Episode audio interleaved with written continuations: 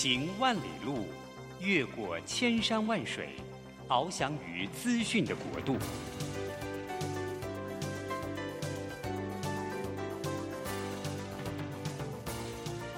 以全方位的视野，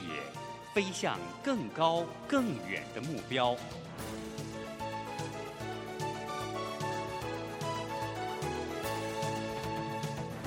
展翅上腾。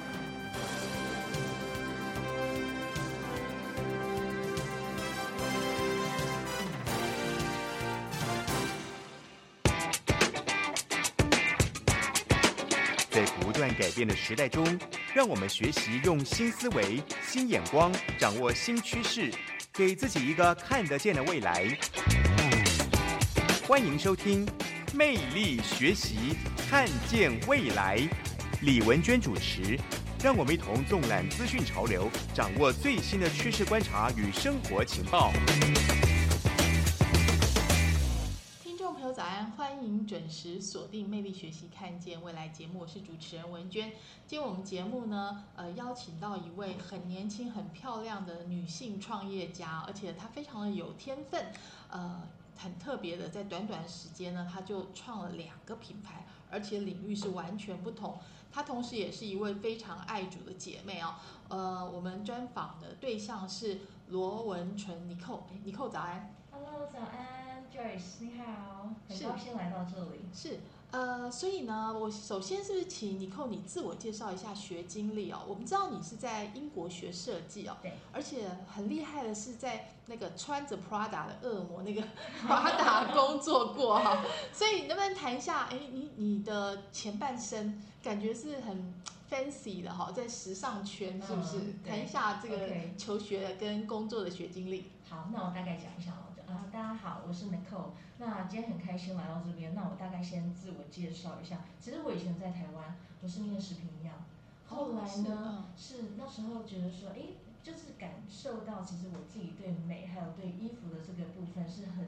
很有喜爱。所以在出国念书的时候，先在台湾先把大学先念完，后来出国到嗯，就是 London College of Fashion，那时候开始学服装设计。那在学服装设计的时候，心里其实一直在想说，除了念设计之外，其实自己对商业还是有一点兴趣。所以在就是呃 Westminster，就是新领事大学，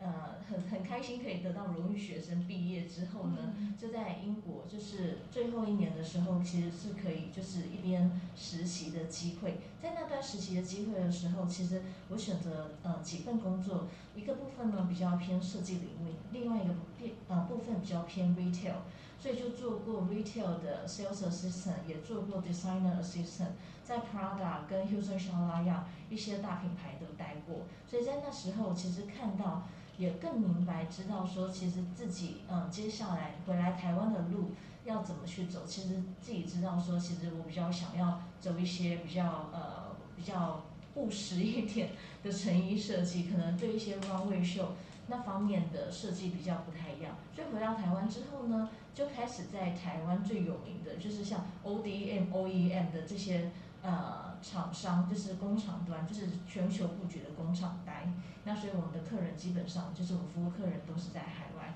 像 Walmart、Macy's、J.C. Penney 还有 Coles 这些都是我们以前的客人。是，所以其实呃，您学设计，但是不是走那种就是不实用的路线，而是要落地哈，就是要能够 卖得出去。然后比较特别是你的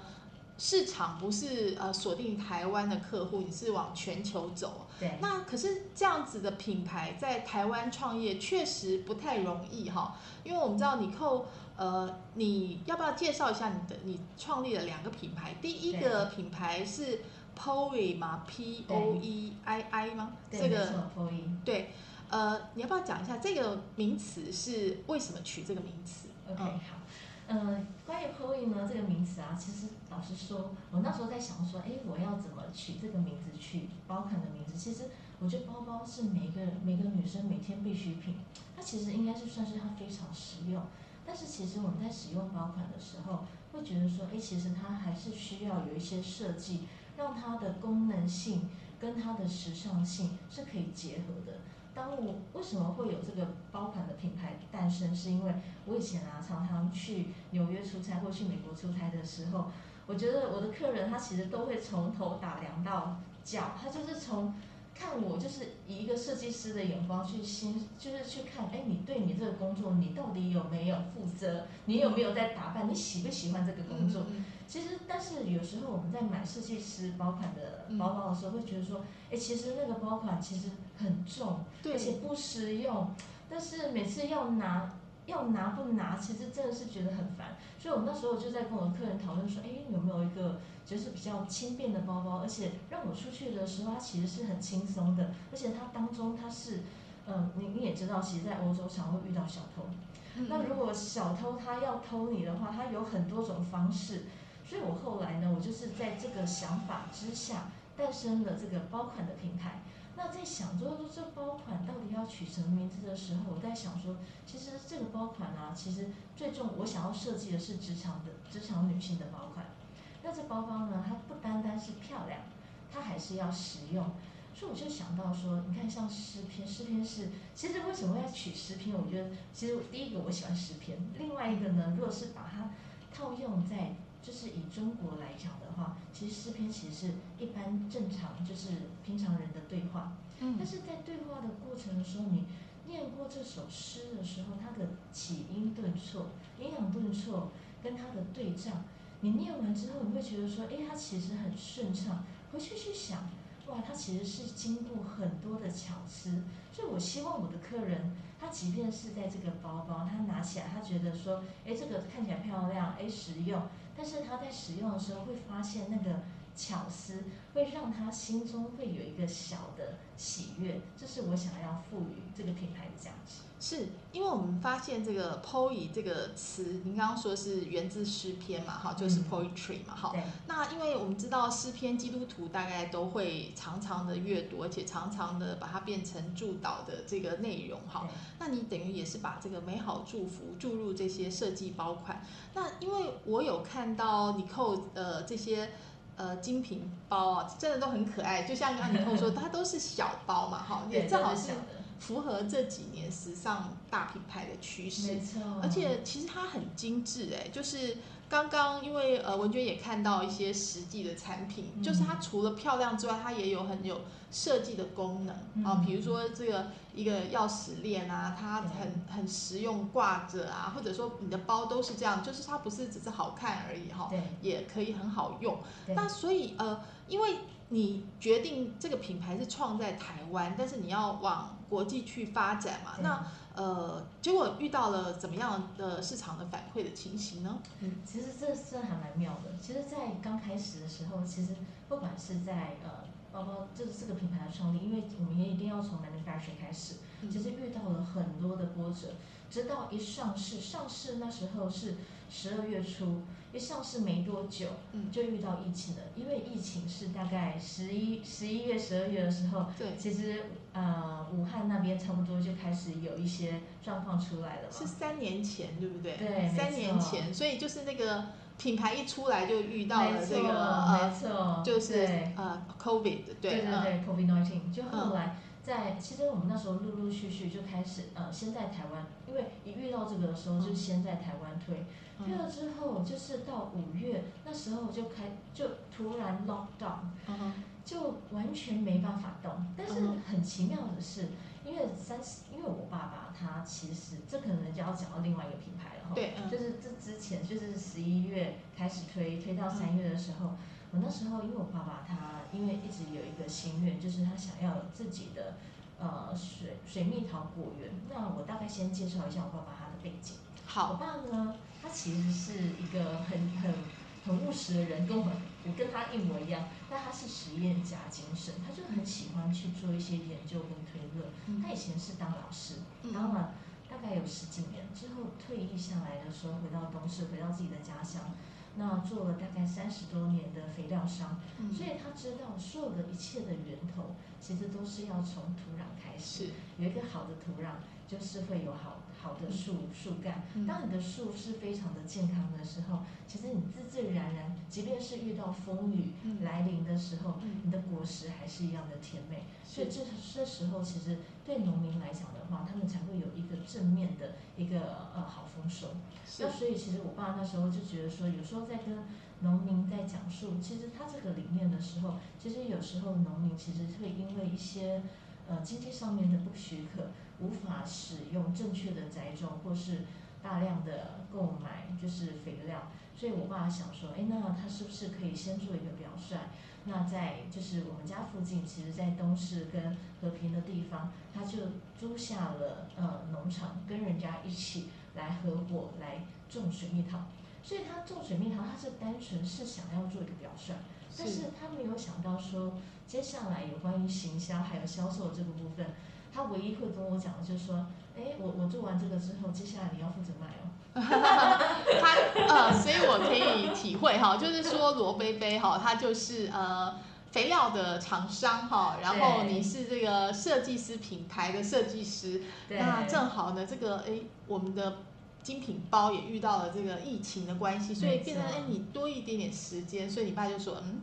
那你就来帮我卖水果水蜜桃是这样。对，好，我们这里休息一下哈，我们听段音乐回来之后呢，我们再来访问尼寇哈，就是因为尼寇，我们刚刚说她是非常爱主的姐妹哈，你是如何成为基督徒，而且呢，呃，你现在做的事情哈，你说哎，其实是自己的呼召嘛哈，所以很勇敢的自创品牌，但是在台湾创业的这个苦与乐又是如何呢？我们休息一下，马上回来。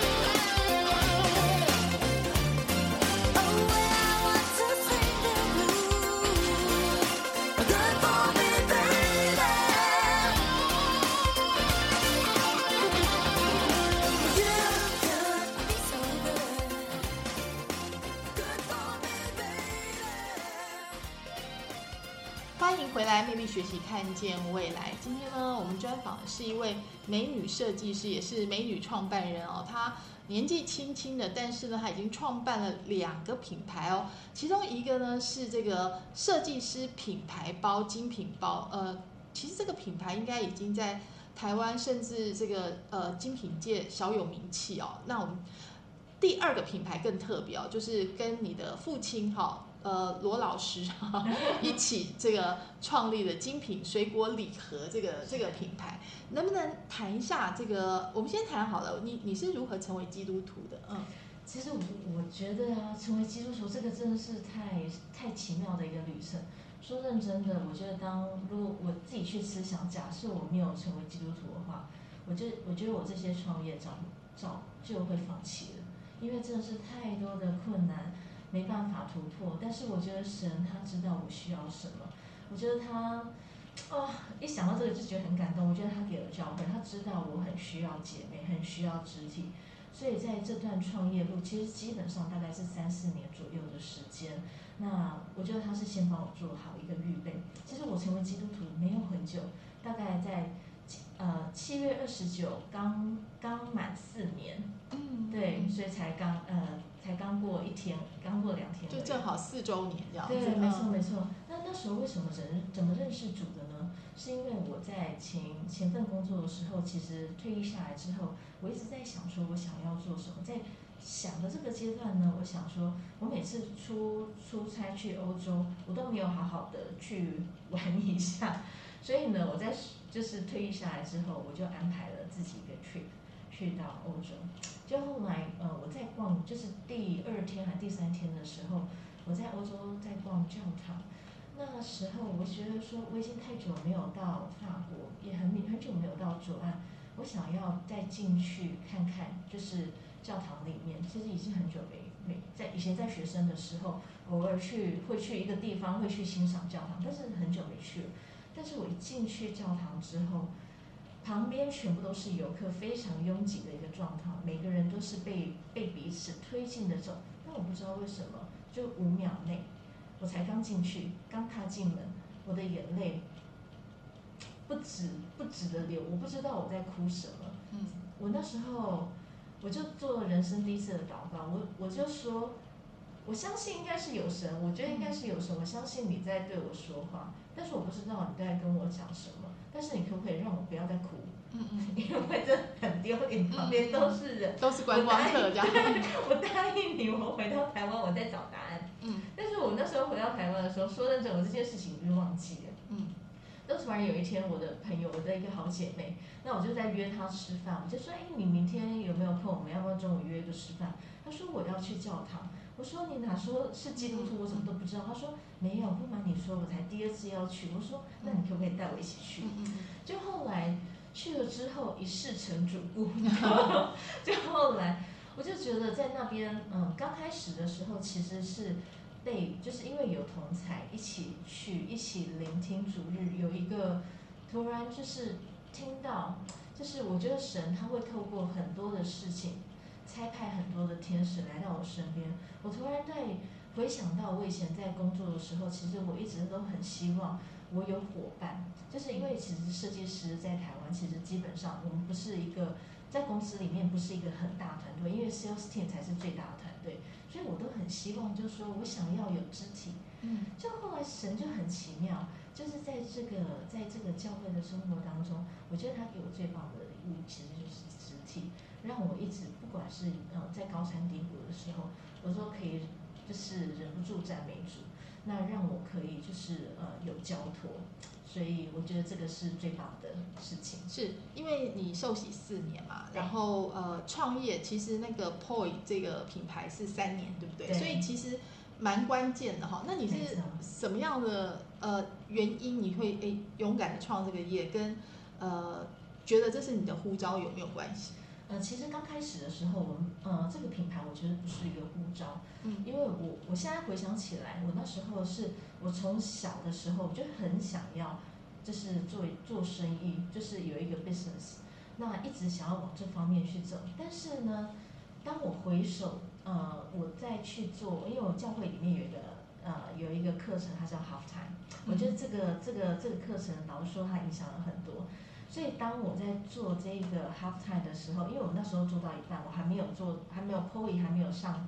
上市之前，嗯那时候他就会，因为 Half Time 当中呢，它是叫做人生下半场。他在说什么呢？就是当我们的人生啊，其实刚开始，我们可能还没有信主之前，还没有认识神之前，我们不知道自己的恩赐跟才干是在哪里，所以我们会靠着职场上面很多时候，我们呃经过训练跟呃教导，知道要怎么去呃完成一些工作，但是真正的呃做事的方法，其实应该是要依靠神给我们的恩典跟恩赐来完成。这时候工作才是亲真，才是很容易走进他的心里。所以我在上了这个 half time 之后，其实我更确定我什么是我心中的负担，什么是我呃神给我的恩赐。像美就是美感的这个部分，我觉得是与天俱来的，就是这一定是神给的。那我要怎么去运用这个美感？再下去做延伸呢？所以在这课程当中，让我就是更清楚去了解。所以在创立这个真果实的时候，我觉得呃，我会更更有感触，是因为我觉得在做 POE 的时候，其实我花了很多时间投注在上面，所以不管是在架网站、金流、物流，所有的串接其实是呃我下去我自己下去做。但是呢，在做真果实这个水果品牌的时候，它很奇妙，它大概是呃四月的时候我回去，因为四月那时候才开始采收，但是因为我之前其实已经在就是 POE 这部分已经开始，神已经帮我预备了，所以我那时候很快就把金流物流全部都架起来，所以很快的这件事情似乎就成了跟好了。但回首过去看，我就知道其实神在帮我。是嗯。因为呃刚刚讲了，也因为呃您先做这个精品包嘛，所以你就是从无到有要自己打造网站啊，就是不管是设计面、生产面都要走一遭。对，然后，所以你现在回想起来，觉得哎，这可能是预备好，就是这些点点滴滴都有它的道理哈。那所以我们来聊一下真果实这个精品水果礼盒好了，因为呃，刚刚谈您的父亲是在东市嘛，哈，就对。是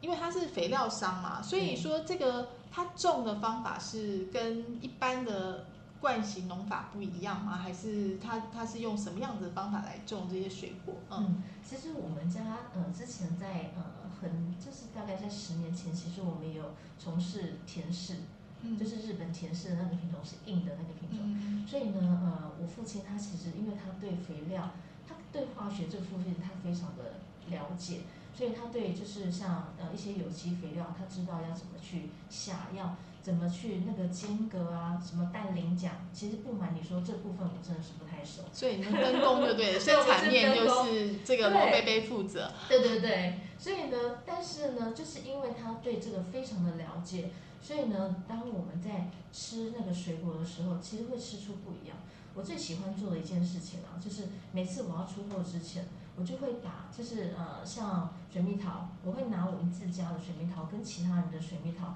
一起再放在桌上切盘哦，盲盲吃，或者是像最近我们就是有水梨季，那我们有合作的一些农友，他们可能是在不同的山，运用不同，就是有点不太一样的那个栽种的方式跟下的肥料，所以其实在吃的时候，你可以吃出来它的差异性，不管是它的肉质。它的呃细腻程度，或者是它当中有没有带着酸味，那有没有那个层次感，跟它的水分多寡，跟它的甜度，其实啊，当我们在吃的时候，我们都可以吃得出来那个农民的用心。是，嗯。所以呢，呃，因为我们刚刚讲说罗老师有多年老师的经验，所以他应该有那种研究精神哈，所以把那个 SOP 都把它记得密密麻麻。我们这里休息一下哈，听段音乐回来之后，我们再来好好聊一下您跟父亲合创这个精品水果礼盒的品牌的这个甘鱼苦哈，因为这个品牌的特色是什么呢？因为刚刚我们讲你扣他的专长是美学设计哈，那嗯这个您的父亲他的专长呢是这个生产面哈，就是，嗯可是我们知道其实水果运输还蛮麻烦的哈，那所以到底怎么样才可以呃又又是从无到有要生出一个品牌来哈，有哪些甘苦呢？我们休息一下，回来再继续跟你扣聊。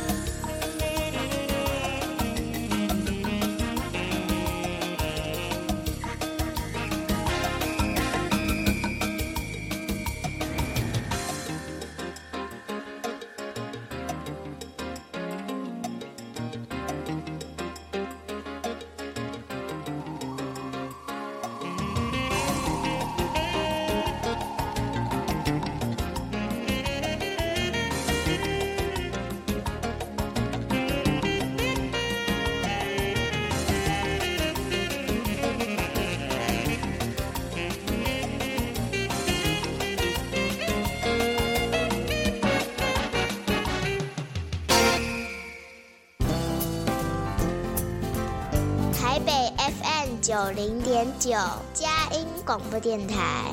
桃园 FM 一零四点三，Go Go Radio；宜兰 FM 九零点三，Love Radio。这里是佳音 Love 联播网，精彩节目，欢迎继续收听。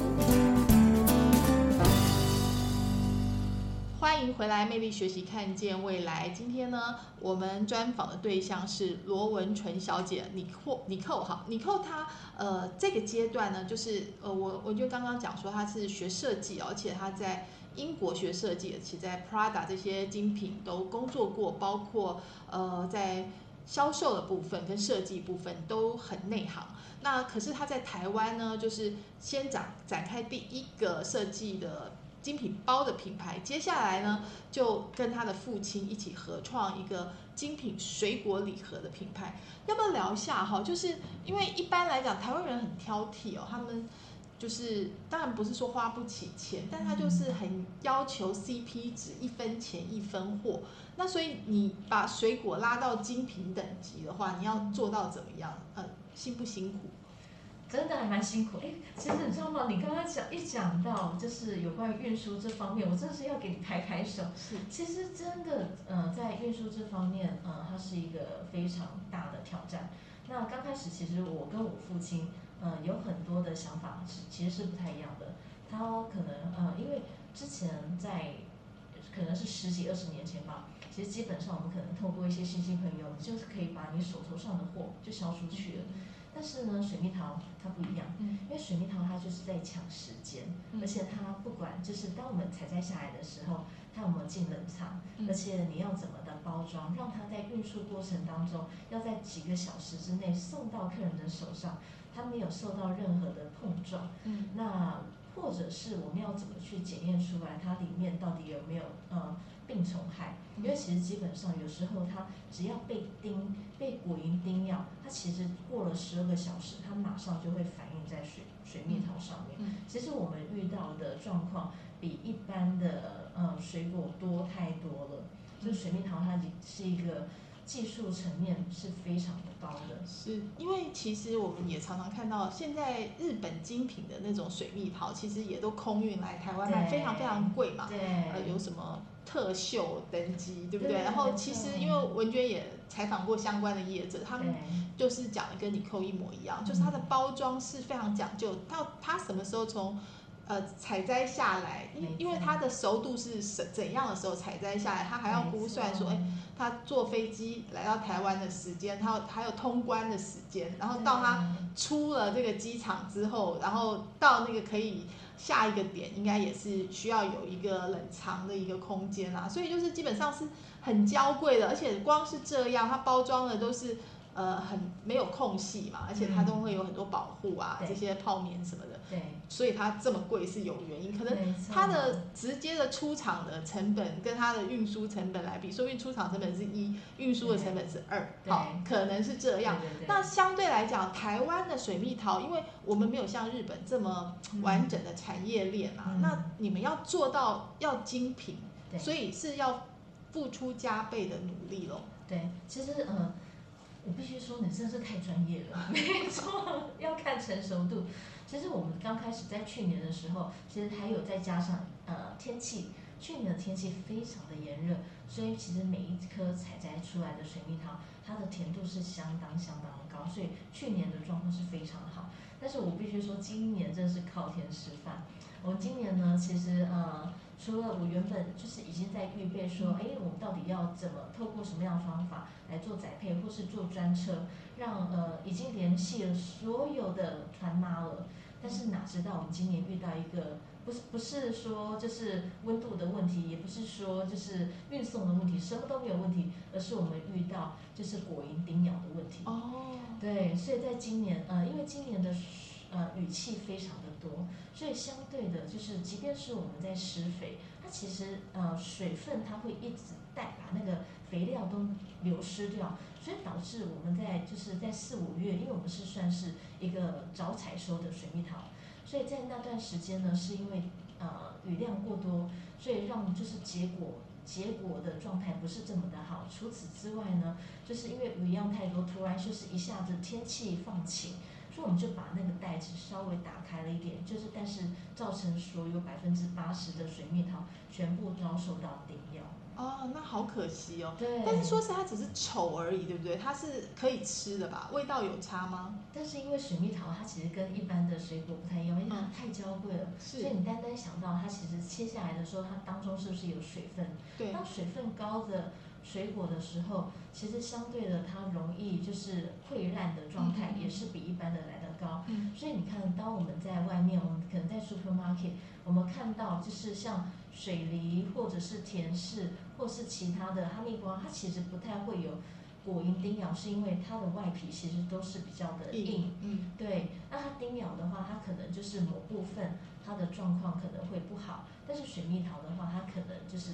它比较比较大问题，它就是整颗烂掉。嗯，所以呢，啊，所以烂就烂一整颗，对不对，哦。没错，而且它水蜜桃又不是像就是其他的水果这么大颗，嗯。在它烂掉了之后，其实基本上就是已经就是没有它的价值了，哇，所以你们等于是受到这个算是虫害耶，真那的就损失了百分之八十。所以今年，分之百八十，所以呃，我们这样讲好了，就是因为台湾的水蜜桃。呃，跟日本比较起来，香香气有一点点不一样，对不对？对但是你们家的，因为文娟没有吃到，你可以自己形容一下嘛。假设大，但是我有看到你们的网站啦，我有嗯发现你扣应该也是上帝的恩典吧，因为你有很多的好姐妹，然后你在嗯精品圈也熟，所以我看到嗯很多的这种。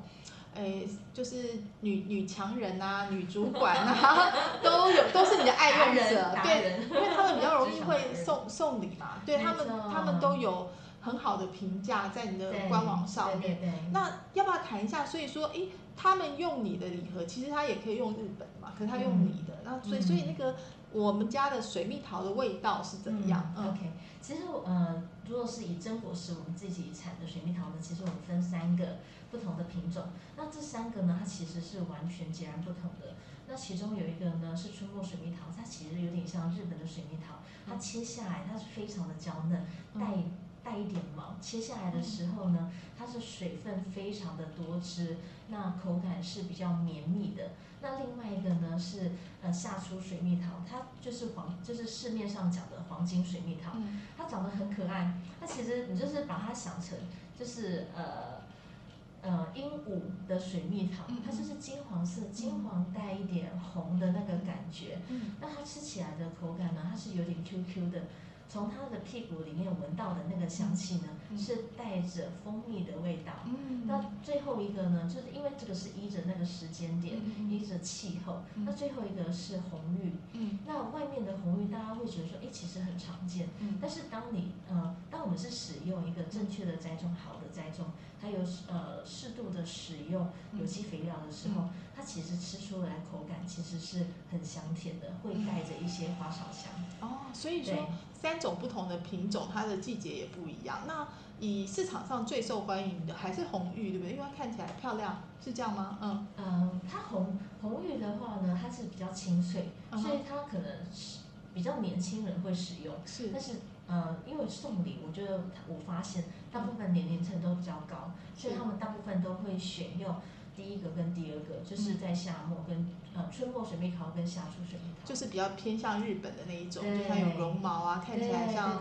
小小 baby 的屁股那样子，很 可爱的样子。好，所以我们今天也学到了这个水蜜桃哈，怎么样这个吃哈，还有不同的这个品种。不过呃，因为我们知道说，因为今年真果实遇到了算是虫害嘛，嗯所以就是产量有减少。不过今年你们也做了一些很特别的连接哈，嗯就是你们希望能够做公益哈，特别是呃跟一九一九陪读班的这个合作到底是怎么回事呢？我们休息一下，回来继续跟尼克聊。好。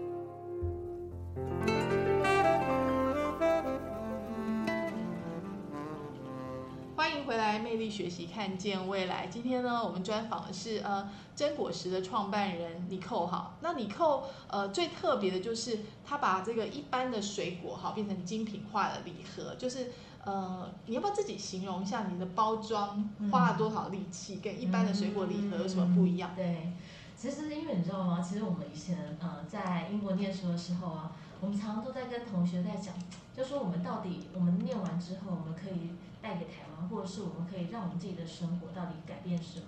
不要说什么，你看我们的街道，我们的我们的家里有没有把就是自己的就是每一样，就例如像油漆啊、桌子啊，有没有就是都是自己想要的那个味道？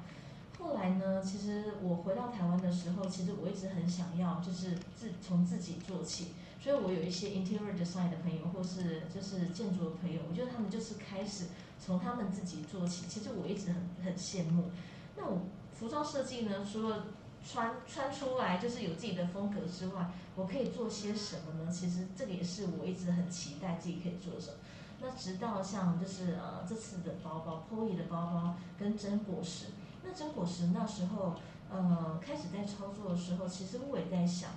就是其实我透过客人的反馈，那他们告诉我说，哎，其实他们需要就是要有外面要有一个袋子，因为这样子的话他们比较好送礼。但是如果是要有外包装的话，其实我觉得很多时候都是一次性消费消费，所以我常常在想，我到底要怎么去做，让这个礼盒可以送到客人的心坎里面，而且让它变得就是真的是有一个独特性。那我觉得某部分也是，我觉得神真的是很恩待我，他让我有一个这样子的。呃，恩赐有一个体贴的这个心，就是看到彼就是彼此的需要，我就开始用一些呃，我就开始做一些呃 market survey 去看一下客人到底要什么。所以除了包装设计之外，我觉得就是像这个提袋，那这提袋呢，它其实算是一体成型的，它只要透过就是盖上盖盖下来之后，提袋套出来，它就绑绳就可以绑好了。其实我们就不需要再去花一笔钱。再去外面做一个替代，那它是不是也会比较轻松？而且我觉得也不会造成资源的浪费。是因为我们知道，呃，就是真果实的礼盒啊，它看起来是呃也是纸的，纸质的，但是它外面有你扣这个设计的美感嘛，所以它看起来就是这个有绿意盎然哈，然后这个绑带呢看起来就很像一个呃礼盒的这种感觉，但是但是。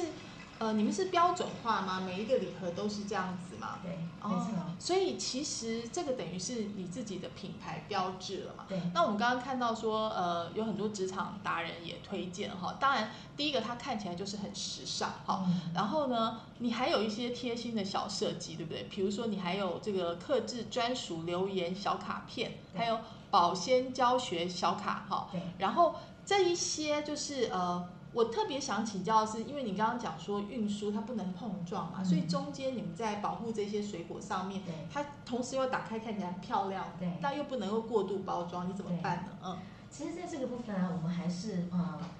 呃，在这个产业它其实已经行之有年了。那不管是在包装的话，我们都是沿用就是呃市面上面我们常常见的，不管是尺寸还有包材，但是包材的话呢，我们就是让它。呃，像我们的底部的地方，其实基本上大家都是用单翻，就是的状态。但是我们在底的话，我们就是直直加厚，那让它从四面，就是在呃在做一个双重，就是双重的保护。所以在底的话，我们就是用这个方面去着手。那另外一方面就是像刚刚有讲到的，其实有时候客人他收到礼盒的时候。知道到底要怎么去保存这些水果，其实我们也有听到，所以我们就是在每一盒的礼盒的地方，我们里面都会放一个保存小卡，让客人送礼的人，他收礼的人一收到的时候，他可能就像现在，呃，是中秋节了，他收到水梨，他知道说，哎，我拿到拿回来的时候，我应该要把它放在塑胶袋里面，里面要放一些，就像卫生纸啊，或是纸质，让它有吸水。之后再把它放在冰箱，它可以延长它的使用期限。那除此之外，除了保存小卡，还有那个谢卡。因为其实我们接的还蛮多都是企业用户，因为企业他们最想要的就是，哎，我的东西要有独特性，而且呢看起来是漂亮的。所以呢，我们也有听到他们需求，因为他们需要上面他们要放上他们公司的名片，所以在这送送礼小卡上面，他们就可以别上自己的名片。所以呢，其实这方面所有的巧思都是以客人的角度来呃来多一些，就是来去做延伸。是，所以说其实你已经把精品的这种呃 SOP 把它融入到对您的这个水果礼盒的这个产业当中。但是比较特别是你们还有做公益哈，那是不是先谈一下这次跟一九一九的合作是怎么样子的合作法？好，那其实呢，呃，我们在我们在每一季从去年一刚开始我们在做的时候，其实像水蜜桃，其实我们都会常遇到一个问题哦，就是呃，其实我们像呃礼盒等级的水果已经出来了，那我们可能就是接下来的像比较一般的水果，我们可能会呃卖给就是呃一些盘商，那但是有时候可能会遭遇到蚊虫叮咬，或是它有碰撞，但是它可以就是直接送给一些社服团体。或者是一些呃陪读班啊，或者是其他的公益公益机构。其实我们从去年刚开始，我们品牌出来的时候，我们就开始在陆续在做。那直到今年的时候，其实因为我们知道，我们呃那时候今年的水果的量呢是会更大，所以那时候我们其实我心中是有点担忧，就是我们没办法好好的去将这些丑蔬果那送到有需要的人手上。那因为基本上就是这几年，其实大家都在提倡说，其实要惜食。那嗯，其实这个这个怎么讲？这个想法一直在我心中不停的在发酵。就有一天呢，我在从台北要回台中的时候，在坐高铁，我就跟神祷告，我说：神啊，我不知道我到底要去哪里找食物银行，你可不可以带领着我，就是找到合适的？因为网络上面其实找到还蛮就是蛮多家的。就后来上高铁之后，我就 Google search 一找，哎，一九一九，哎，它也有食物银行，我就很惊讶，我就立刻联络呃我的朋友，因为我知道太多我的好朋友他们都在里面在服侍，所以呢就跟他们就是开始呃跟其中一个童工开始在聊聊起来之后，他们就邀约我到他们台中的食物银行去看他们的施工，还有他们的所有的配送机制。那还有他们如何将这些水果或是呃一些集齐品送到有需要人的手上，而且他们到底是怎么去审核这些人是有需要的，他们要怎么去做这些配送？当我在跟他们聊的时候，我心中就是有一个大石头放下来，我就知道说他们就是我需要找的合作伙伴，我可以把就是我的水果跟他就是跟他们做一个串接。